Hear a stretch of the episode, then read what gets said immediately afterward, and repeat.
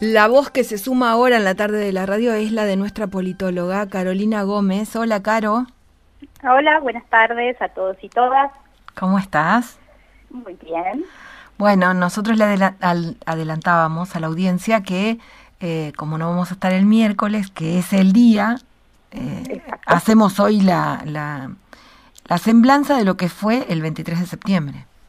Exactamente. O de lo que significa el 23 de septiembre eh, para los derechos de las mujeres, digámoslo bien. También, también. Y, y como siempre, conseguir una fecha o encontrar una fecha en la semana que estamos para eh, que sea disparadora poder pensar y conocer y a veces aprender, porque por ahí hay cosas que, no sabemos. Eh, todas, yo cada, cada lunes que me, que me pongo a pensar un tema, encuentro algo nuevo para compartir, así que siempre es un, placer recordar estas, estas fechas. Y hoy, bueno, traemos algunas perlitas que después ya vamos a ir viendo. Este, Día Nacional de los Derechos Políticos de la Mujer, así se debe decir. Así se debe decir y se debe al día en que se sancionó la ley del voto femenino.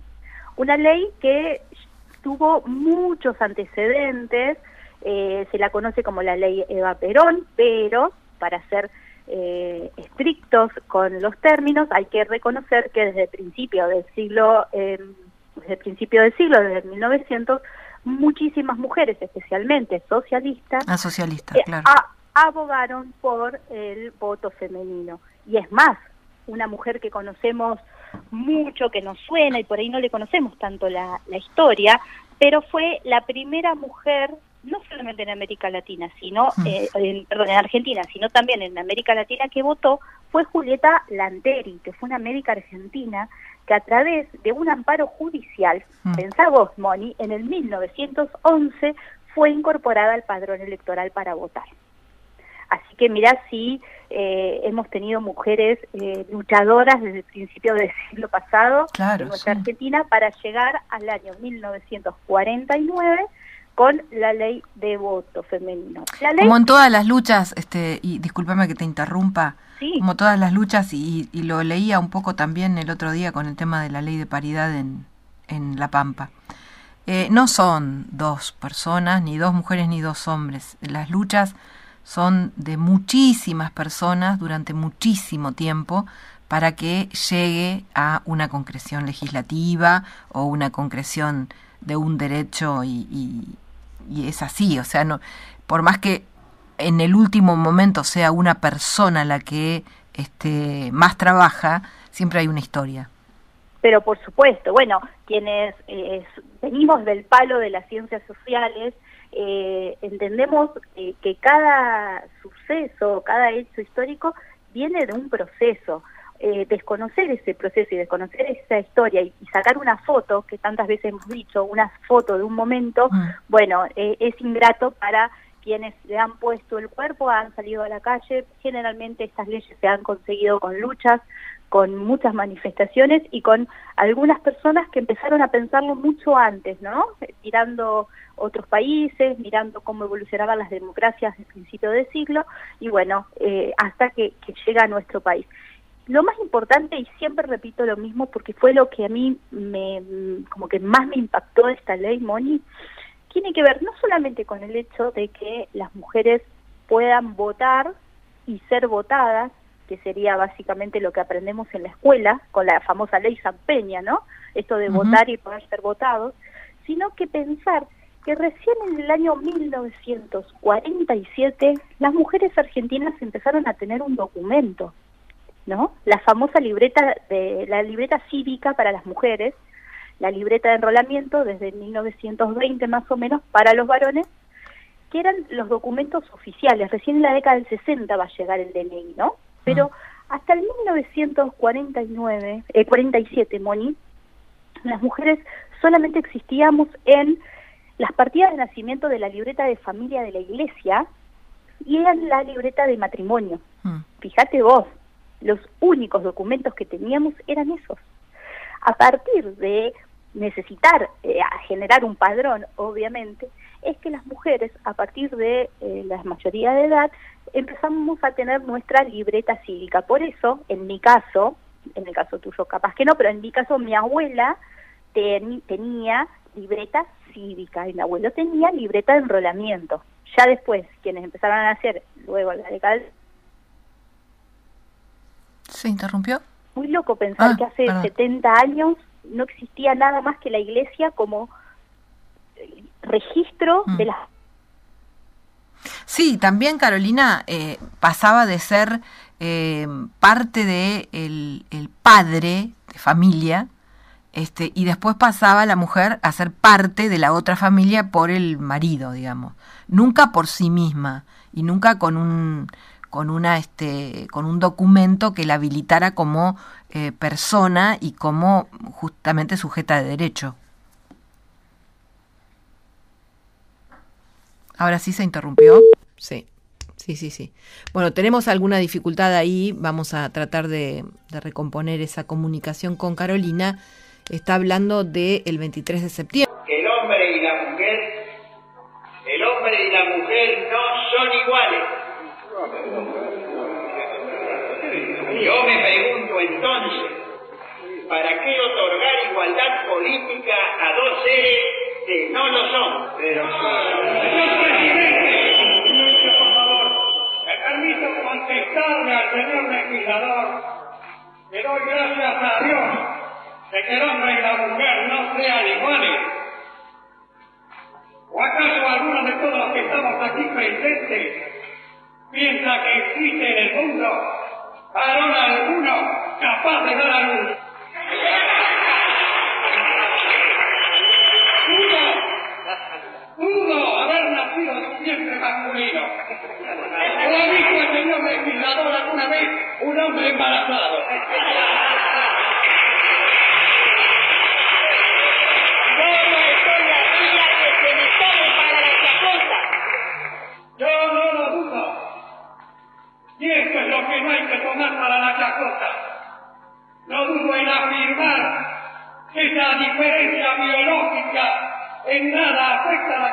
De hombres y mujeres para ejercer, señor presidente, idénticas aptitudes intelectuales.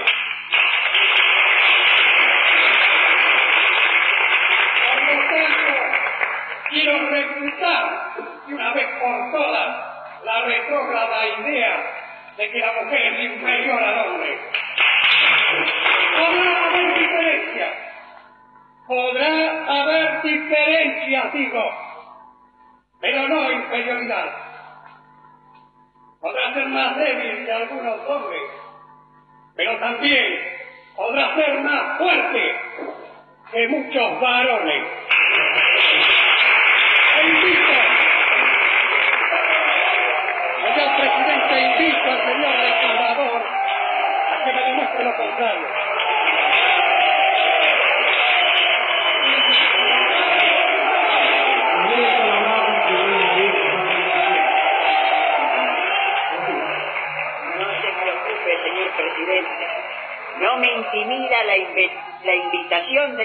No me intimida, porque es una verdad de la ciencia que el cerebro de la mujer pesa menos que el del hombre.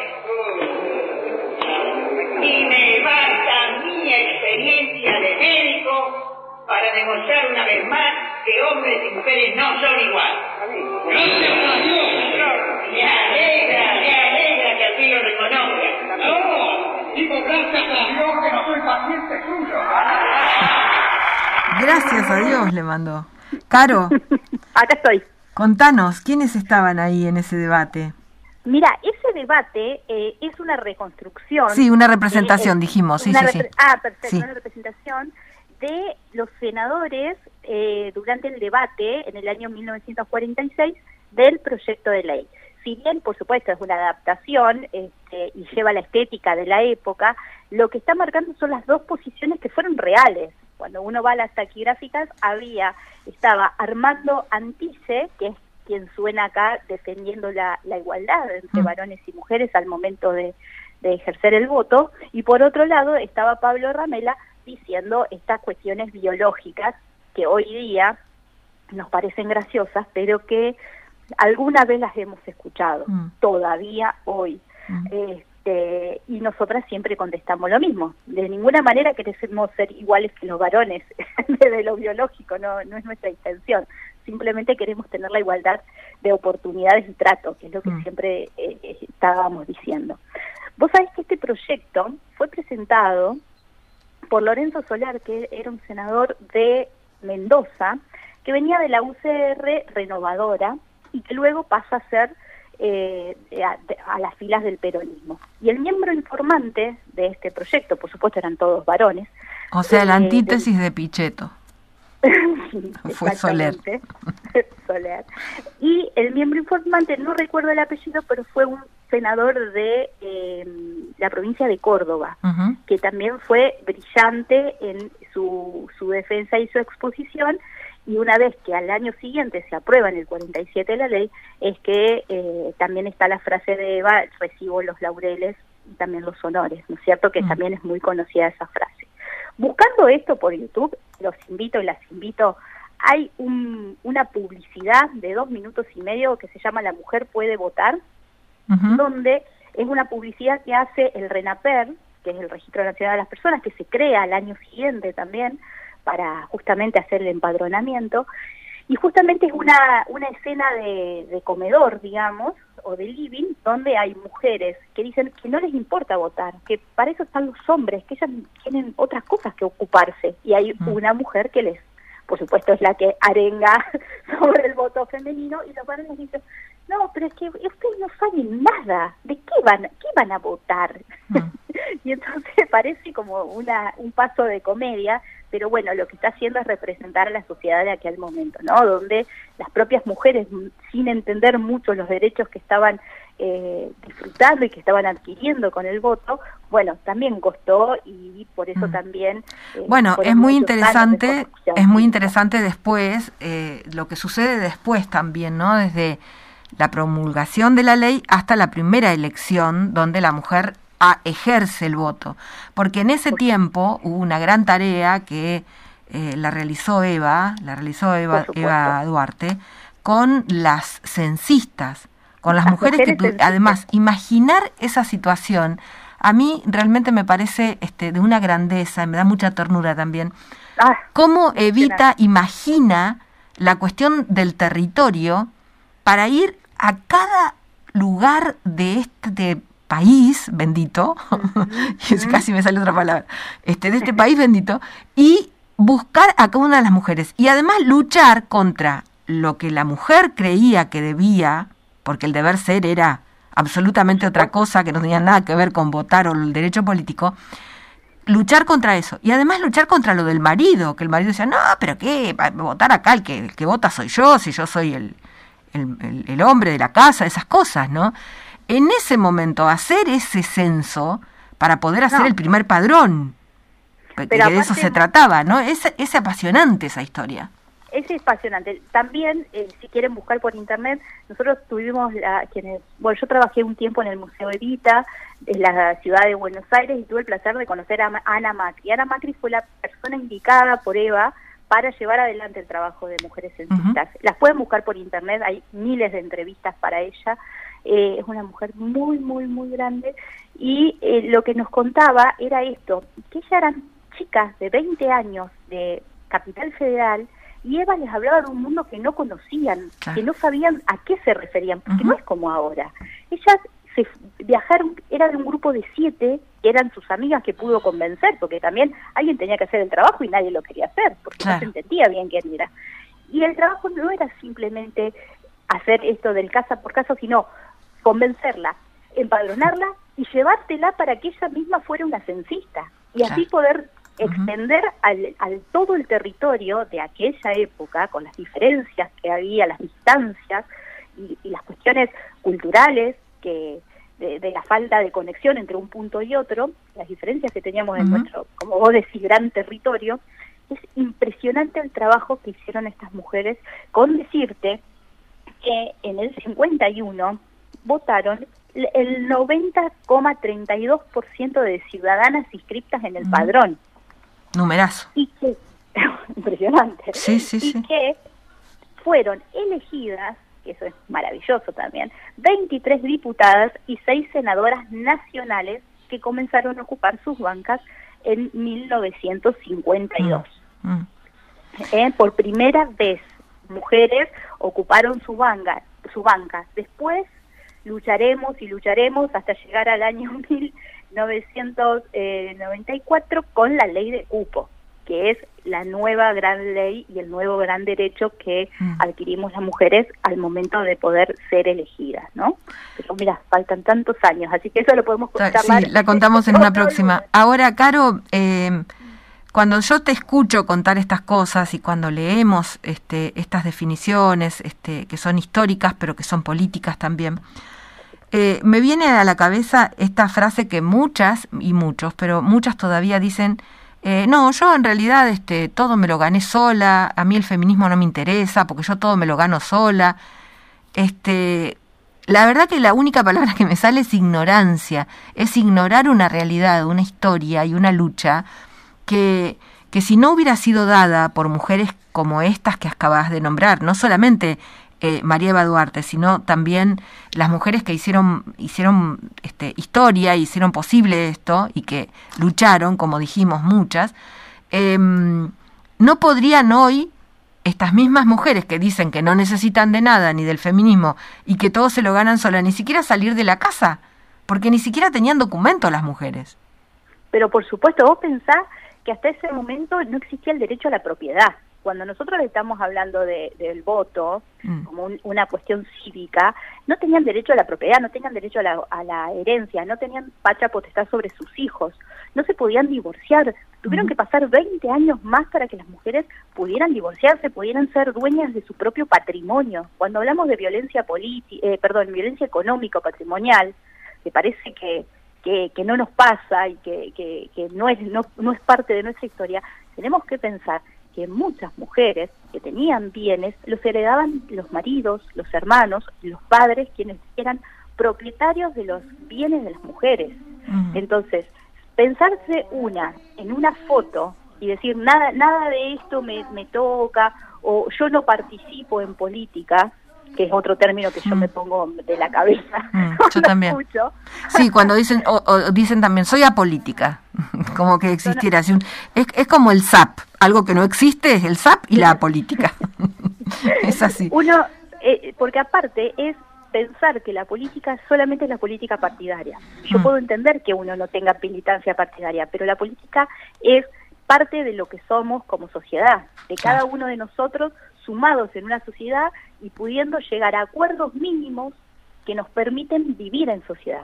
Entonces, pensar que somos apolíticos y que no podemos eh, tener eh, una, una posición en nuestro trabajo, en nuestra familia, en el, en el grupo de mamis del chat, en el gimnasio o en cualquier o en, o en, el, en el digamos en el trabajo solidario que podemos hacer en un comedor en una organización política o social bueno pensar que eso no es política es no haber entendido hmm. la sociedad en la que vivimos claro ¿no es cierto obviamente. Este, hasta cuando hasta cuando vas a la a la verdulería y peleas por la eh, por el precio del tomate.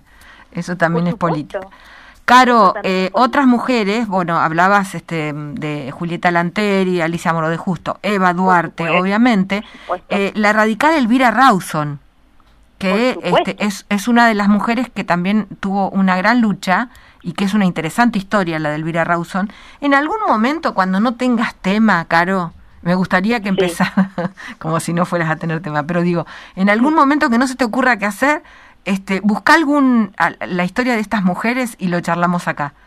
Eh, ah, Elvira Rawson podría ser la primera, ¿no? Porque dije una radical que, que tiene una rica historia para, para que la podamos este, visibilizar. y bueno, otras. De Rawson. Por mm. supuesto que sí. Y así también, Moni, nuestras propias pampeanas, que fueron en aquella época eh, primeras senadoras, primeras diputadas mm. nacionales, cuando todavía no éramos provincia y éramos territorio nacional, mm. también recordar, porque también eh, pensar aquellas mujeres históricas y pensar que las tenemos acá, ¿no? Que en nuestro propio territorio hubo grandes mujeres que también merecen que sus historias sean contadas, así que un placer. Me, Me interesa y no quiero que sea el 8 de marzo, quiero que sea en cualquier momento. Perfecto. Contar la historia de las mujeres. Me encantó porque vamos a aprender. Seguramente yo también voy a aprender mucho de estas grandes mujeres.